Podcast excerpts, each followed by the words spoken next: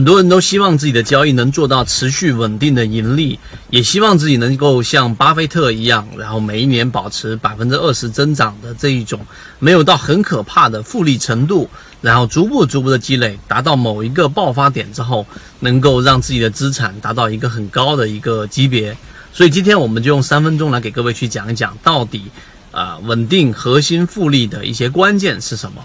首先，我们刚才提到了巴菲特。巴菲特真正的资产增长是在五十岁之后。五十岁之前，如果你认真去考察、去看过他的交易收益的话呢，实际上都还没有达到这一种快速的增长阶段，直到五十岁之后才发生了。那么这里的关键是什么呢？我们在左脑护城河，在我们的圈子里面给大家提到了，就是我们说的曾国藩所提到的结硬债、打呆仗这六个字。这六个字为为什么那么关键呢？我们都知道太平天国，然后真正在这一场呃农民起义当中死掉的人数将近有四亿，保守估计有五千万，这几乎是冷兵器时代里面最大的一个规模性的这一种死亡人群。那么这种战役，那么当这种情况之下，清朝的所有的这一种。呃，我们说的这一种军队没有办法去抵抗这么强大的势力，仅仅靠的是一介儒生曾国藩，他靠的是什么呢？就是结硬战、打呆仗。那这六个字里面拆分出来两个部分，结硬战就是他每一次湘军到了一个地方，他们就会快速的去驻扎，并且挖好他们的沟渠、他们的整个渠道。那么每一次挖完之后，并且把土都在丢到几公里之外的地方，避免啊这一个敌方军队把这个土、把这个沟壕给填上。那么这个是他的结硬战，而打呆仗呢，就几乎他不主动进攻，只是在等待着对方的进攻，并且呢，我们用这种方式，然后把对方给围困住，断掉对方的这一种粮草，让其耗尽他的能源，最终几乎成功率非常高的情况之下，打下了所有的他想要打到的这一种城池。好，这里讲完了之后，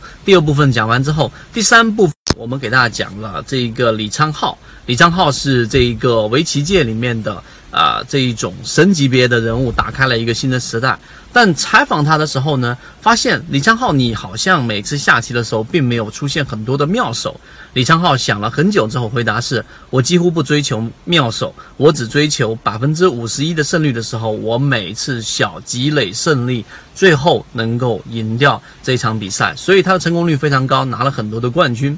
这几个例子都告诉给我们，实际上在市场里面长期生存活下去的人，他并不是急功近利的。你可以去看你身边里面的那些啊很厉害的，看起来很厉害的淘县里面的人物，一年做三倍，一年做两倍，一年做五倍的一大把。但是我们在圈子里面流传那句话：一年做五倍的人很多，五年做一倍的人很少。所以这里面就是告诉给大家，在建立交易模块的时候呢，你的初衷极其之关键。如果你的初初衷是极其的想要短短期内急功近利，那么事物都是有两面性的，可能你就会变得像利弗摩尔一样做空美股，然后大赚一波，成为全国前十的。这个有钱人之一，然后又因为你赚了大笔的钱，更加大你的投入，加入你的杠杆，最终又又在这一个短期内把利润全部亏回去，最后饮弹自杀。这个是利弗摩尔。所以事物的发展就是这样子的。今天我们没有讲技术分析，